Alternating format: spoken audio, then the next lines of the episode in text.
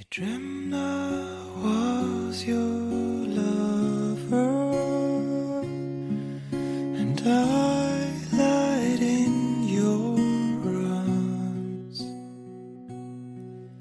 Good evening, everyone！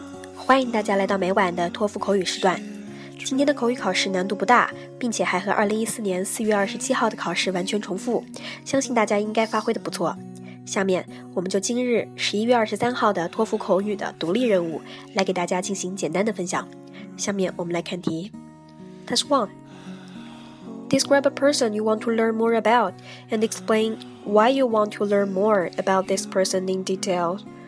嗯，请描述一个你想从他身上学到更多的一个人，给出一些详细的例证和细节。那么这样一类话题，我们在之前给大家总结过一些相关的人物，包括人物的性格和品质。那我们来看一下答案。I would like to describe my favorite English teacher Jenny, who I want to learn about in two aspects. The first aspect is that I can learn professional knowledge from her, I mean, like English. Jenny is so professional at English. She makes me master the solid foundation of the grammar structure, helps me build up a wide base of vocabulary, and also teaches me practice the standard pronunciation of every single word. So after the basic knowledge, I also want to learn something more advanced, you know, from Jenny, like reading and listening skills or writing strategies. Secondly, I want to learn the solid skills from the Jenny because Jenny is very sociable. She knows how to make friends with other people easily, how to deal with the conflicts among people.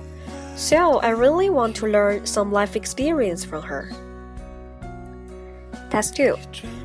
Do you agree or disagree with the statement that all the children under the age of 16 should attend school? 你是否同意以下观点？十六岁前的小孩都应该要求去上学？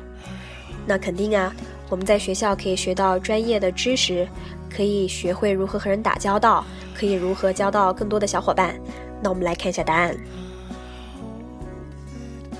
I fully agree with the statement that all the children under the age of 16 should attend school, and here are my two reasons.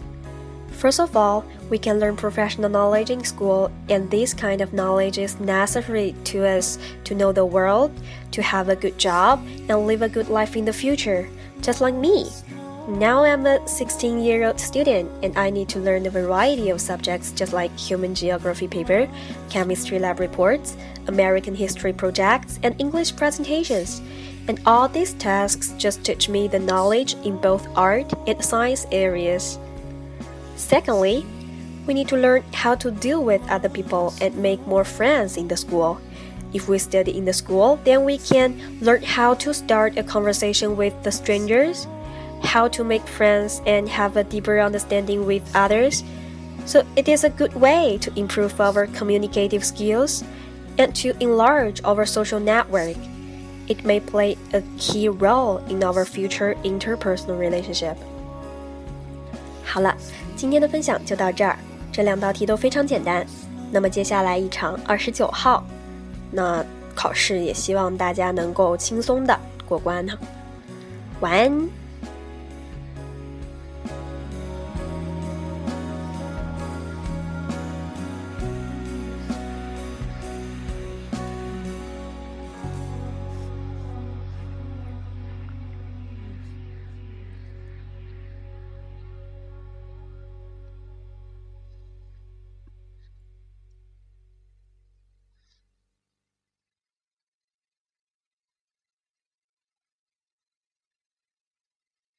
You dreamed I was your lover, and I lied in your arms.